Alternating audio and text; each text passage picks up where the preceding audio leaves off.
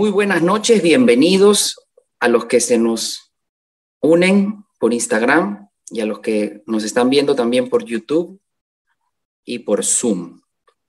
Esta noche voy a conversar sobre un tema que puede ser la, la interrogante de, de alguno de ustedes que quiere comprar casa. Es, ¿compro una casa nueva o mejor me compro una casa usada?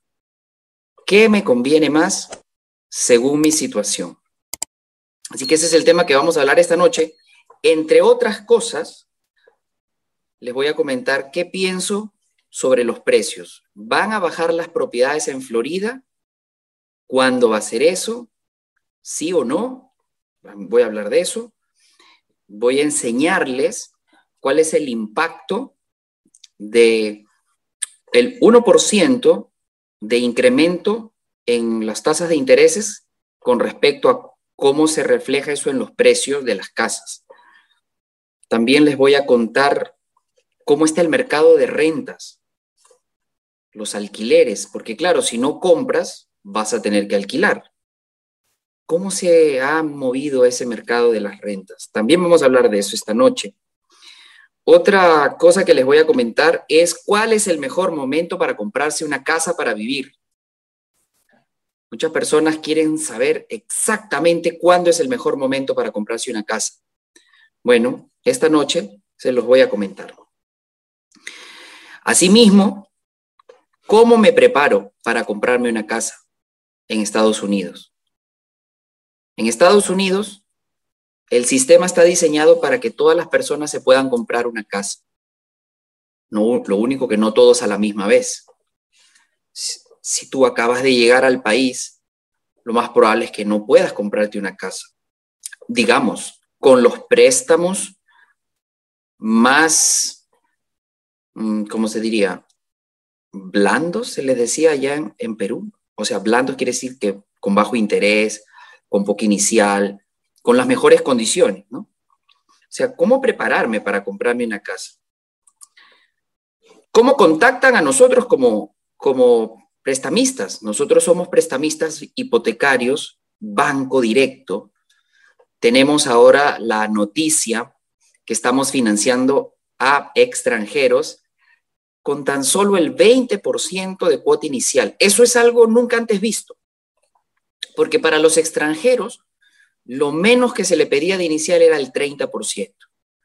Pues ahora tenemos una alianza con unos inversionistas que están prestándonos con el 20% de down payment para los extranjeros.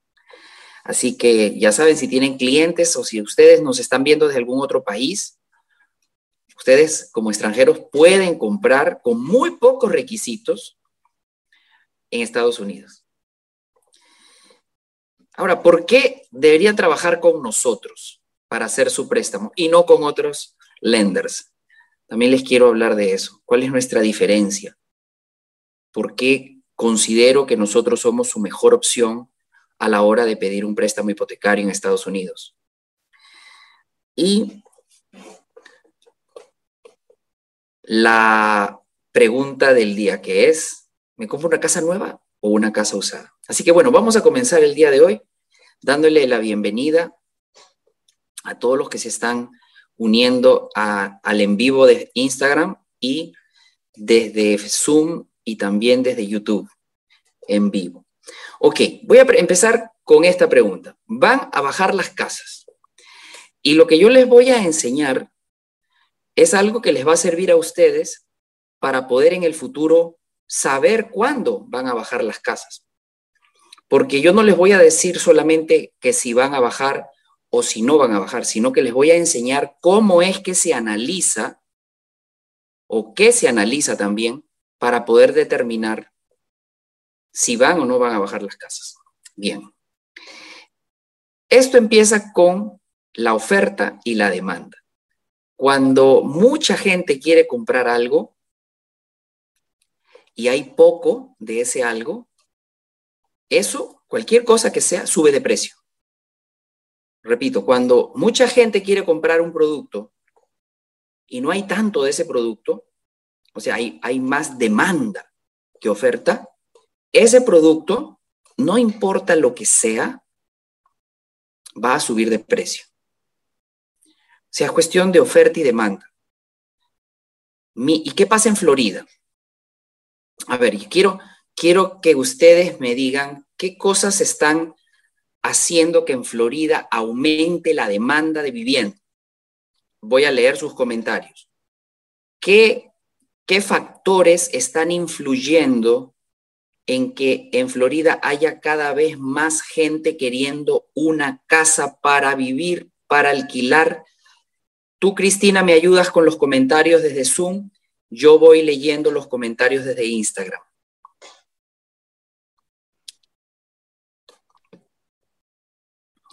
Vamos a ver qué nos dice la gente de Instagram, qué nos dice la gente, por ejemplo, de dice, se están mudando las personas del norte de Estados Unidos.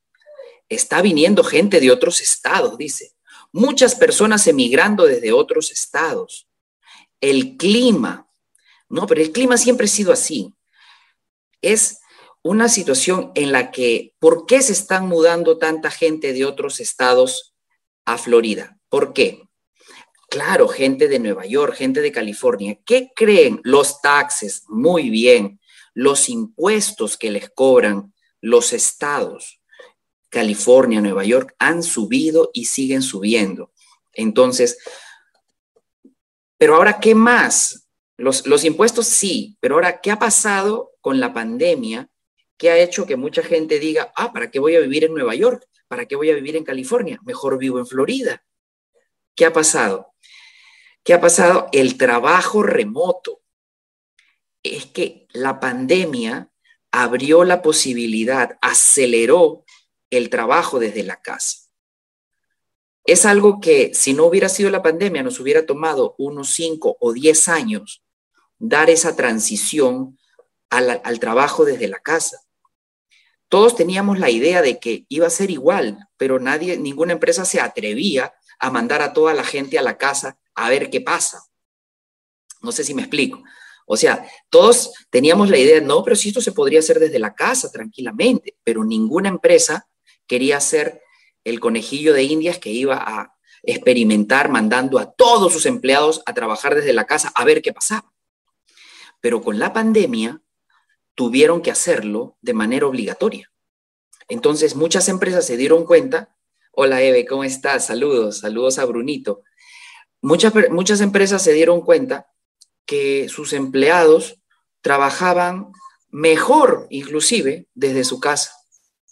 Y eso hizo que mucha gente dijo, bueno, si ahora estoy trabajando desde la casa y, mi empleador no, no le preocupa dónde esté yo físicamente,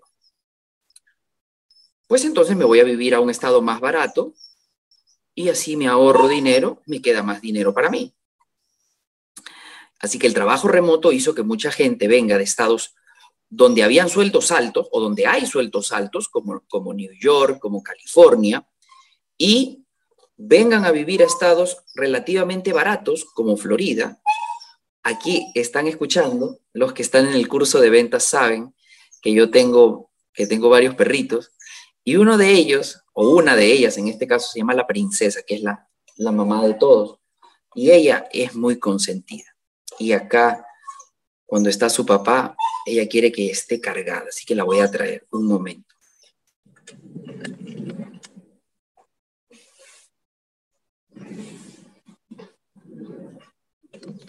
Entonces acá está la princesa. princesa no, no, no, no me puede ver sin estar acá.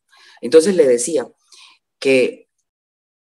esa, esa forma de trabajo desde la casa ha hecho que miles de personas que viven en estados como Nueva York, California, u otros, ¿no? Connecticut, se muden a Florida. Y ellos están acostumbrados a pagar mucho más por las casas. O sea que los precios de Florida les parecen baratos. ¿Qué te parece? Eso es demanda, eso es demanda. O sea, eso presiona la demanda. ¿Quiénes más han venido a vivir? ¿Qué, pasa? ¿Qué más ha pasado? Que los extranjeros ya volvieron a venir. Los extranjeros están comprando Y una cosa interesante, los extranjeros compran siempre, porque los intereses en Estados Unidos, siempre para un extranjero es barato.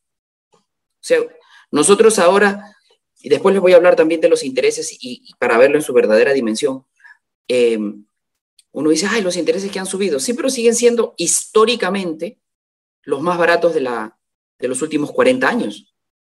O sea, históricamente los intereses siguen estando baratos.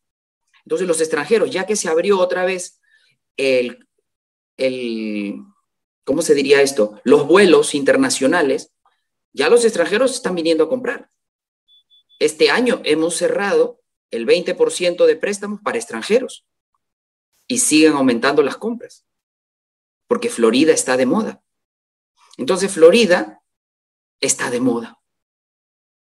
Es la ciudad número uno en la, en la búsqueda a nivel mundial. Cuando buscan una ciudad en Estados Unidos, Miami está en el número uno, Florida, eh, no Florida, Florida es el estado, Orlando, por ejemplo, Tampa, está en los primeros lugares, en los primeros 10, 10 ciudades preferidas para vivir en Estados Unidos, cuatro están en Florida.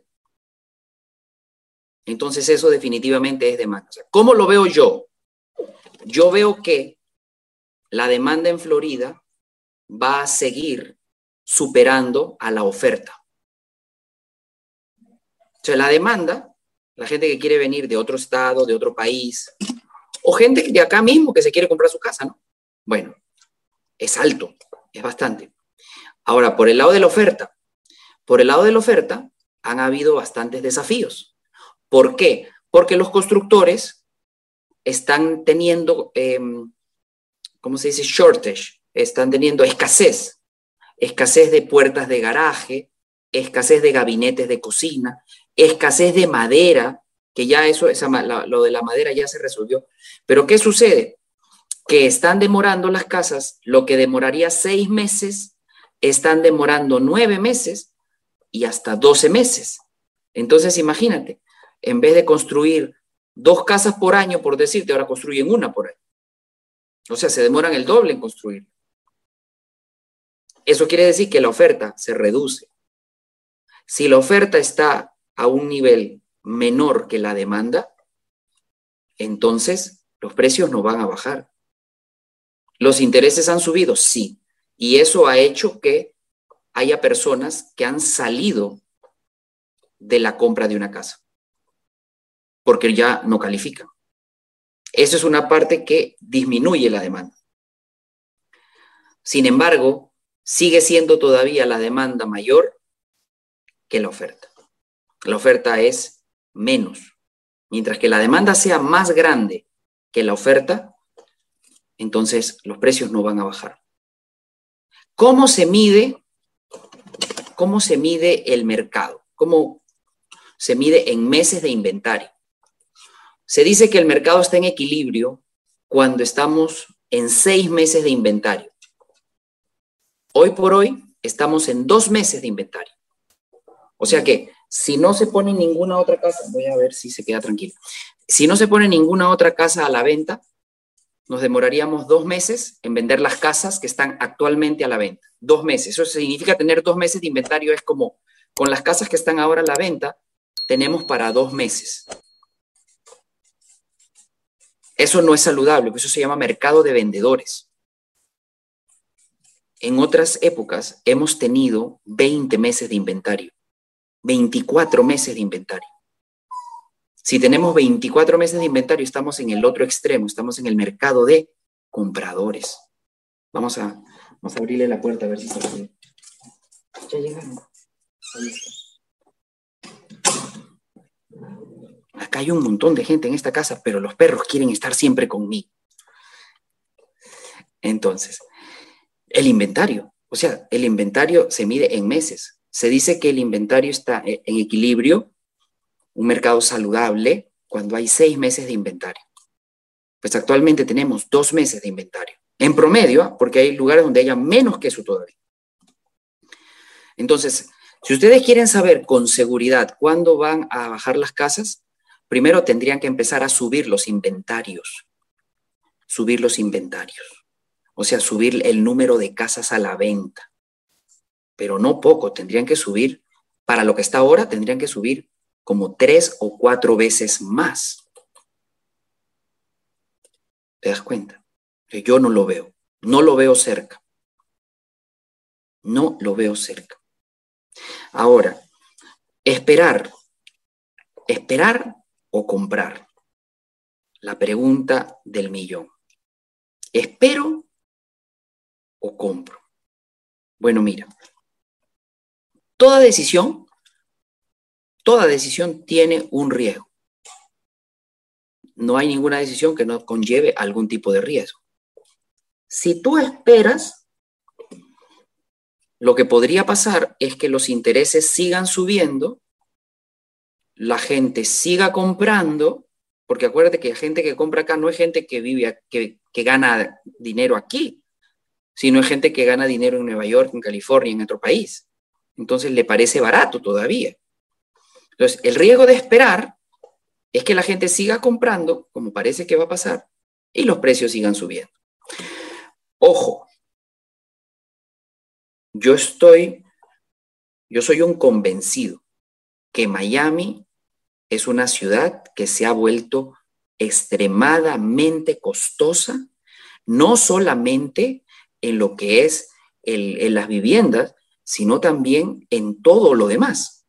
Cuando uno va a un restaurante, aquí en Miami, digamos un restaurante upscale, un restaurante elegante, fino, uno no gasta menos de 300 dólares. Comiendo lo mismo, por ejemplo, en Charlotte, en North Carolina, 180. O sea, es impresionante lo costoso que está vivir en Miami. Miami se ha convertido en una ciudad costosa, desde todo, pues, no solamente eh, costosa en el sentido de, la vivienda, es el mercado de rentas más caro de Estados Unidos ahora, proporcional a los ingresos que hay aquí en Miami. Entonces Miami, Miami, Florida, en general, eh, se ha vuelto más caro de vivir. Hay otros estados mucho más baratos. Hay gente también que se está yendo de Florida. Imagínate estas personas que viven de la jubilación que les da el seguro social. No pueden pagar ni un alquiler no les alcanzaría ni para pagar el alquiler.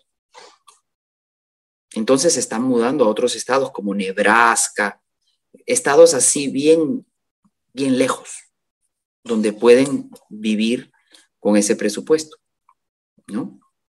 Entonces es interesante que, que ustedes se den cuenta que Miami se ha convertido en una ciudad costosa para vivir. Y es que hay, hay mucha gente de dinero que, viene y, ha venido a vivir a Miami. Eso es bueno cuando tu negocio, tu, ingreso está ligado a algo que suba, algo que, que, esté, que se beneficie de todo ese movimiento económico. Y yo les quiero comentar algo que ya lo he dicho en alguna otra ocasión, que es, ¿qué debo hacer? ¿Debo esperar a que las casas bajen de precio? ¿Debo esperar a que los intereses bajen para que me alcance con lo que gano para comprarme mi casa? Yo diría que no. Yo diría que no, porque eso no está en tu control. El que los intereses bajen no está en tu control. El que los precios de las casas bajen no está en tu control. Pero tú sabes que sí está en tu control. En tu control está cuánto ganas. Sí, tú puedes ponerte esa meta y decir, yo quiero ganar el doble. ¿Qué tengo que hacer para ganar el doble? Muy probable que tengas que aumentar tus habilidades para que puedas ganar el doble de lo que estás ganando ahora. Es muy probable que tengas que hacer otra cosa. La persona que gana un millón de dólares al año no trabaja 10 veces más que la persona que gana 100 mil dólares al año. Repito, la persona que gana un millón de dólares al año no trabaja 10 veces más que la persona que gana 100 mil dólares al año. Con esto, ¿qué te quiero decir? Que tienes que ver la forma de cómo aumentar tus ingresos. Y yo te voy a dar las generalidades. Tú lo vas a aplicar a tu, a tu realidad. O sea, ¿qué puedes aprender para que tu servicio sea mejor cotizado en el mercado? ¿Qué deberías aprender? ¿Qué deberías hacer? Cada uno es distinta la respuesta. Entonces, si tú realmente quieres comprarte una casa, no, no esperes a que bajen los precios, porque eso no depende de ti. No esperes a que bajen los intereses, porque eso no depende de ti. Pero lo que sí depende de ti es ganar más. Y sí se puede, muchachos. A veces uno piensa, dice, no, yo no voy a poder. Bueno, vamos a empezar por el principio. Si tú ya crees eso, créeme que no vas a poder. Porque todo empieza con creérselo uno mismo, que uno tiene la capacidad. Yo siempre digo así, si hay otro que lo hace, yo también lo puedo hacer. Repito, si hay otro que lo hace, yo también lo puedo hacer. Entonces, este país, este país está diseñado para ganar mucho dinero. Tiene muchas deficiencias como todas partes porque nada es un paraíso. Pero el dinero que se puede hacer en este país no se puede hacer en Europa, por ejemplo. En Europa uno vive más tranquilo, pero todos somos iguales. Acá no, acá uno puede realmente económicamente, económicamente, no culturalmente, económicamente, uno puede realmente destacarse. ¿Ok? Entonces, em, el mejor secreto que te puedo dar para que te compres una casa es, no esperes a que bajen los precios, no creo que bajen, la verdad, por la demanda. Y em, por cada 1% que sube el interés, vamos a suponer que del 6%, que ahora ya lo estamos viendo bastante frecuente, el 6% en las cotizaciones, si sube al 7%, o sea, si el interés sube 1% más, eso equivale a que las propiedades hayan subido un 10%. Atención con esta con esta regla. Por cada 1% que sube el interés, es como si los precios hubieran subido un 10%. Entonces, de repente, tú dices, ah, de repente el precio baja 10%, sí, pero el interés sube el 1%. Es como si no hubiera pasado nada. Así que para que sepas, eso es lo que, lo que representa un 1% de incremento en la tasa de interés. Representa 10% de incremento en el precio de la casa. Ok. ¿Las rentas han subido? Sí. Y las rentas han subido proporcionalmente mayor o más que, que lo que han subido las cuotas de las hipotecas. Repito, ¿Las cuotas de las hipotecas han subido? Sí, han subido, porque han subido también los intereses. Ajá. Sin embargo, más han subido las rentas. Y con una renta no puedes hacer ninguna deducción de ningún tipo en tus impuestos, ni tampoco te beneficias de la parte que es la plusvalía de la propiedad. ¿Cuál es el mejor momento para comprar una casa? Pero antes de decirles esto, voy a tomar unos minutos para que ustedes me hagan consultas. Y Cristina me va a ayudar con las consultas que están allá a través de Zoom. José, por aquí están diciendo que también han subido mucho los seguros. Efectivamente, porque al subir los precios de las casas, los seguros están en función del precio, son un porcentaje del precio. Entonces sí, los seguros y los impuestos a la propiedad también han subido. Claro, o sea, vivir en general en, esta, en Florida es más costoso ahora que el año pasado, pero no poco, ¿ah? bastante más costoso, un 30% más costoso. Así que sí, eso es una realidad, es una realidad que no se puede negar que ahora vivir en Florida es mucho más costoso. Ahora, eh, en marzo estuve en California para un congreso de social media. Y, paseando así por las calles de San Diego, me detengo siempre, pues cuando veo una oficina de bienes raíces me tengo que detener a mirar los precios y todo. Y veía unas casas que acá como una casa de Kendall, por decirte, que podría costar acá como muy costosa, 600 mil dólares, allá te la vendían en 2 millones 800 mil. O sea, ¿qué, ¿qué cosa es esto? Para allá no les parece costoso, pero imagínate, 2 millones 800 mil, una casa que acá tranquilamente máximo costaría, pero ya pagando de extra 700 mil. Vieja la casa, o sea, ni siquiera nueva. Muy bien. ¿Alguna otra consulta por ahí, Cristina? Por aquí no, por aquí no hay más consultas. Nos habían dicho antes que estaban llegando millennials, muchos inversionistas extranjeros y muchos latinos también buscando empleo, que por eso también había, eh, pues como poca, había mucha gente llegando. Exactamente, sí. Eso es otra cosa. Los millennials, gracias Cristina, los millennials han adelantado la compra de la casa. Antes, una persona que tenía 25 años o 30, soltero, no pensaba en comprarse una casa. Ahora sí. Después de la pandemia hubo un cambio en la mente de las personas, un cambio de mentalidad. Y ahora todo el mundo quiere su casa. Todo el mundo quiere su casa. Así que es que ya es que la casa se ha vuelto algo más valioso que antes. La casa ahora es la oficina también. La casa es la oficina, la casa es el colegio. La casa es donde de repente me tengo que quedar por mucho tiempo sin salir, más que para lo esencial. Entonces la casa antes que era solamente como para dormir, no, ahora la casa tiene que ser un lugar donde tengamos, donde quizá tengamos que estar mucho tiempo este, metidos ahí, ¿no? Así que eso también ha hecho que el, el bien vivienda sea, sea más deseado y más rápido que antes.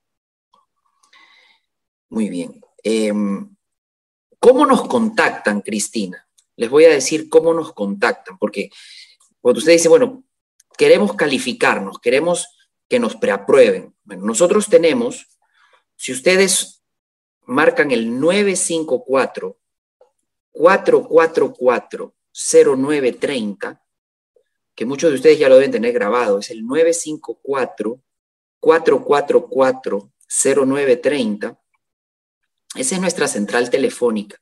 Si por ahí Nurita lo puede poner en el, en el chat del Instagram también, el mismo mensaje que están pasando por el Zoom.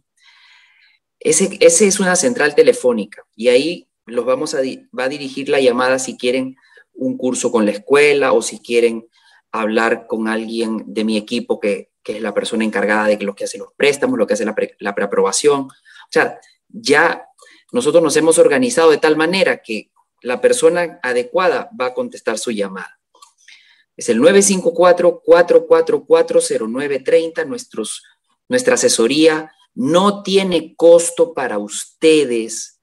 No les cobramos por hacerles una preaprobación no les cobramos por decirles en qué tienen que mejorar. Así que úsennos, llámennos. Y aunque a ustedes todavía les quede meses para, para comprarse su casa, empiecen ahora viendo dónde están parados. Una preaprobación es lo mejor, es como un, como un examen físico y médico, un examen de, de salud financiera, a ver cómo estamos. ¿Podrías comprarte una casa? Sí, ¿de cuánto? ¿O no? ¿Qué te falta? Te lo vamos a decir. Y, nuestra asesoría, como te digo, no tiene ningún costo. Y nosotros, cuando hacemos los préstamos, somos mucho más baratos que los otros, porque al ser bancos, y no solo como otros mortgage brokers, la mayoría son mortgage brokers, nosotros somos banco. El banco no cobra puntos. Nosotros cobramos solo dos cosas fijas, que es el processing fee y el underwriter fee. Si lo sumas, son 1.590 dólares, fijo, flat fee. Te financiamos 2 millones o te financiamos 200 mil, es 1.590. No hemos subido nuestros fees con la inflación. Seguimos cobrando 1.590. Y si eres maestro, policía, enfermera, médico, militar, nuestro programa Hamilton for Heroes te quita los 1.590 dólares de fees. O sea que nosotros no te cobramos nada por hacerte el préstamo. Si eres una maestra, eres un policía, si eres un militar, si eres un médico, una enfermera, un bombero, son los heroes de nosotros. Hamilton for Heroes se llama el programa. Y si tú haces un préstamo con nosotros, no vuelves a pagar tampoco nuestros fees de por vida. Si después quieres refinanciar, pues enhorabuena, te quitamos esos fees. O sea, solo pagas una vez los fees. Después es cero gastos de banco. Así que esos son los beneficios económicos. Los beneficios profesionales. Nosotros somos un equipo en el que cada uno tiene una función diferente. Así que yo siempre digo que cuando todo el mundo es responsable, nadie es responsable. En mi equipo no. En mi equipo cada persona tiene una responsabilidad. Por lo tanto, tú puedes saber exactamente con quién tienes que hablar y te va a decir, porque te va a conocer con nombre y apellido y te va a decir qué está pasando con tu préstamo en todo momento. A ver, pídele a uno de esos bancos grandes que están haciendo publicidad por la televisión, que te contesten el teléfono, que te llamen por tu nombre, que sepan cómo está tu transacción. Ah, eso es una... y que te hablen en tu idioma, ¿verdad? Así que todas esas cosas son ventajas de trabajar con nosotros. Si ustedes son agentes de bienes raíces, pues somos el único banco que tiene una aplicación para ustedes, los realtors, en donde van a tener la capacidad de enviarle esa, de esa aplicación a sus clientes. Y, cuando esos clientes hagan su, su aplicación con nosotros, ustedes van a estar automáticamente enterados de todo lo que está pasando. Así que son muchas las ventajas de trabajar con nosotros, porque somos un banco especializado en préstamos hipotecarios. No hacemos nada que no sea financiamiento de casas. Muy bien, ahora les voy a decir, casa nueva o casa usada. Vamos para allá. José. adelante, Cristina. Por aquí hay unas preguntas, no sé si quieres responderlas antes. Vamos para responder. Bueno. Teniendo en cuenta intereses y precios actuales, ¿qué es mejor para comprar una segunda casa o de inversión? ¿Un down payment alto o un down payment bajo? Ok, la pregunta es, ¿qué me conviene más? ¿Dar un down payment alto o un down payment bajo? Y la verdad es que hay un punto en el que ya no conviene dar más down payment. Si es una transacción de inversión, yo diría que el 20% o lo, menos posible, que es el 20%, sería lo ideal. Hay que, hay que usar al banco, muchachos. Yo les quiero prometer un seminario que tengo en la cabeza, en el cual yo les puedo demostrar con números cómo yo le saco a una propiedad en un edificio que mira al mar 21% de rentabilidad usando el financiamiento de banco. Y a otra propiedad le saco el 18%.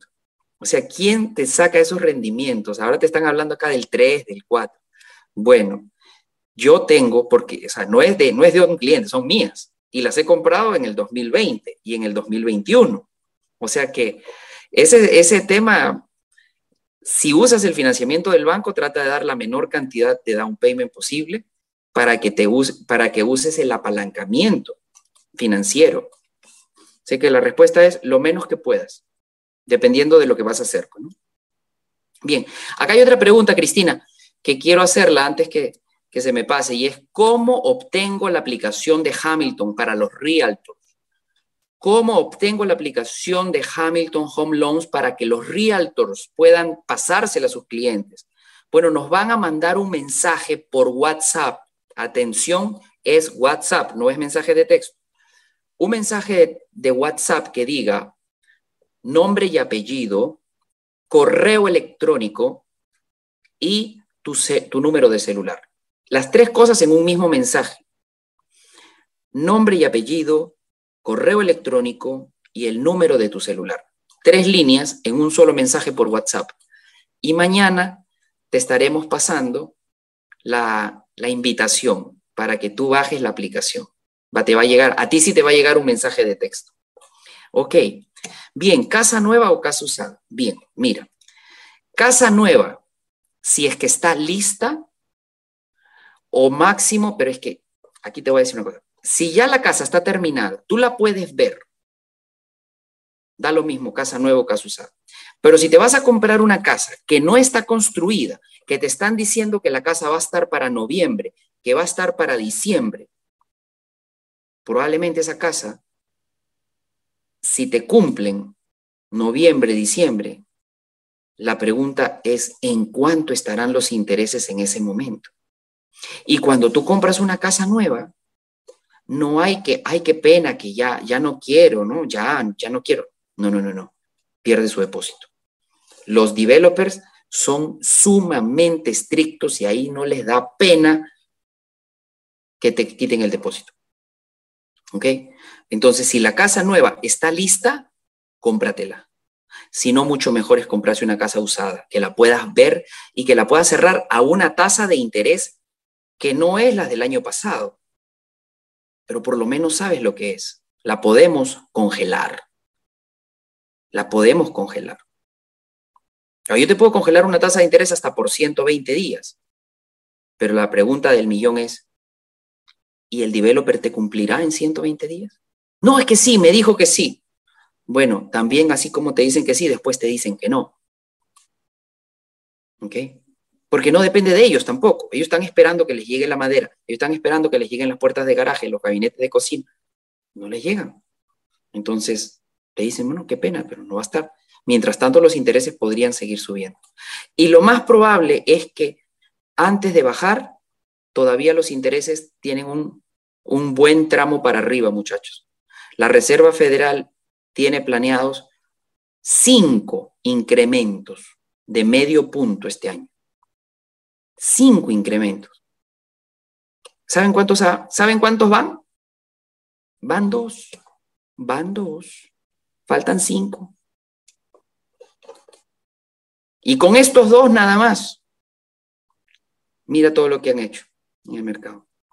O sea que todavía a las tasas les queda un camino largo para subir. Ok, casa nueva en el 2022 solamente si la puedo ver que ya está construida o que ya lo que le faltan son pequeños detalles, que me la puedan entregar en los próximos 60 días. Si no, casa usada. ¿Por qué? ¿Por qué la recomendación? Porque como los intereses están subiendo todas las semanas, yo no sé en cuánto va a estar tu interés de aquí a tres meses. Y quizás ya con ese interés de aquí a tres meses tú ya no calificas para esa cantidad y podrías perder tu depósito. Ese es el punto. En cambio, una casa usada ya la estás viendo y la puedes cerrar en 45 días. Así que si la casa nueva está construida, cómpratela. Pero si te la van a entregar de aquí a fin de año, yo en lo personal preferiría comprarme una casa que está lista. Ok, ¿cuál es el mejor momento para comprar una casa para vivir? Atención con esto, que esto es una pregunta que les van a hacer a ustedes como realtor y ustedes que son compradores, también es posible que se le estén haciendo. ¿Cuál es el mejor momento para comprar? Y yo te voy a decir cuál es el mejor momento para comprar. El mejor momento para comprar una casa, para vivir, es cuando te la puedas comprar. ¿A qué me refiero con esto? Cuando tengas el ingreso que puedes usar para comprarte una casa, que tengas el puntaje de crédito adecuado para comprarte una casa, que tengas las reservas, o sea, el dinero para el down payment y los gastos de cierre. El mejor momento para comprar una casa no es cuando los intereses estén bajos, no es cuando los precios estén bajos, porque tú qué sabes que los precios pueden estar muy bajos, pero tú estás sin trabajo. Entonces, realmente el mejor momento para comprarte tu casa para vivir es cuando tú puedes comprártela. Eventualmente va a subir. Así que no te preocupes que si, que si baja, que si sube. Hay muchos otros beneficios. La casa va a subir. Ha subido toda la vida, va a seguir subiendo. Y ahora que tenemos inflación, más todavía. En épocas de inflación, la gente se refugia en activos que tienen valor intrínseco. ¿Quién me puede decir qué es valor intrínseco? Con un ejemplo, si quieren. ¿Quién me puede decir qué significa valor intrínseco? Denme un ejemplo. Valor intrínseco. ¿Qué es valor intrínseco?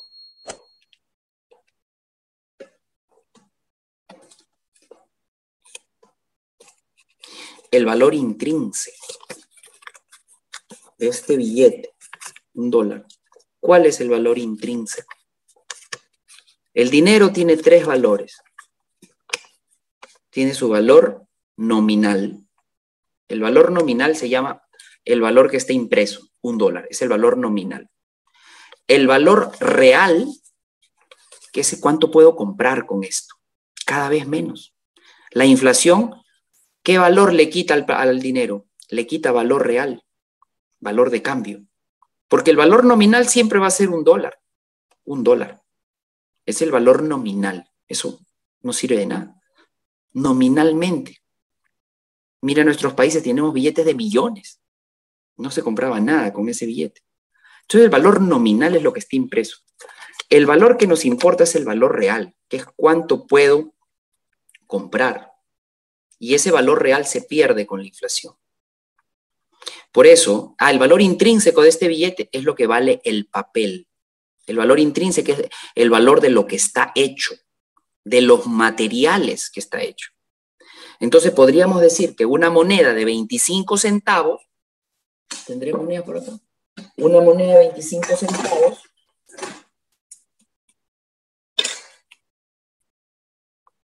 vale más intrínsecamente que un, valor, que un billete de un dólar. Porque el mineral que, hace esta, esta, moneda vale más que este papel. O sea, el valor intrínseco es el valor, el valor de los materiales con los que está hecho el, el dinero. Ok, entonces, en épocas de inflación, se recomienda comprar cosas que tengan valor intrínseco. ¿Y sabes qué? las propiedades tienen un valor intrínseco. ¿Por qué? La tierra vale, los ladrillos, la, o sea, la estructura. Eso no es algo, eh, no es aire, tiene valor intrínseco. Así que en épocas de inflación, todas las cosas suben y las propiedades más rápido todavía. Así que yo les, yo les quiero recomendar que si se pueden comprar su casa, cómprense su casa. Van a ver que no se van a arrepentir. Nadie se ha arrepentido de comprar casa. Ayer en un evento que estábamos con más de 700 agentes, me encontré con varios agentes a los que les había financiado y refinanciado sus casas el año pasado. Y le preguntaba, oye, por ejemplo, a ti, Carolina, ¿cuál fue tu tasa de interés? Ah, profe, yo agarré el 3.125. Ah, y me acuerdo que todavía me parecía alta. No, no, pero qué bien que lo hice. Después me encontré con otra persona que le había refinanciado su casa, otro, otro agente, y me dijo 2.62%. 2.62%, imagínate. Ahora está más del doble la tasa de interés. Así que realmente eh, el comprar una casa es algo que nunca va a ser eh, algo que te arrepientas. ¿no? Tú te puedes arrepentir de comprarte un carro, pero de comprarte una casa tú no te vas a arrepentir. Una de las mejores inversiones que puedes hacer en tu vida. Lo ha sido desde hace 200 años, sigue siéndola, sigue siendo. ¿Ok? Entonces, casa usada o casa nueva, yo digo casa nueva si es que está lista. Si te la van a dar en seis meses, yo no me arriesgo. ¿Por qué? Porque no sé en cuánto van a estar los intereses para esa fecha. Y dice, ¿es bueno refinanciar teniendo un interés de menos del 3%? Tan solo si quieres sacar dinero eh, de, del equity.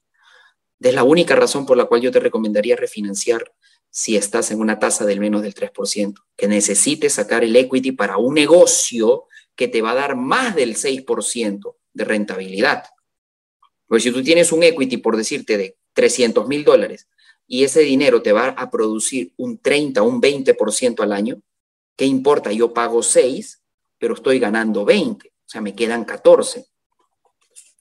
Entonces, solamente como cash out, recomendaría refinanciar para una tasa más alta o también para la consolidación de deudas. Si tú tienes muchas deudas de tarjetas de crédito o deudas de, otro tipo de intereses altos, pues refinanciar, aunque sea más de lo que tienes ahora en tu hipoteca, sería una buena opción, porque al final el pago que te va a quedar consolidado te va a quedar mucho menor que eh, lo que estás haciendo ahora.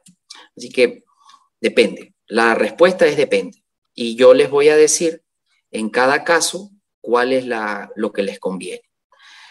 Eh, si nos quieren contactar, voy a repetir el número de contacto, es el 954 444 0930.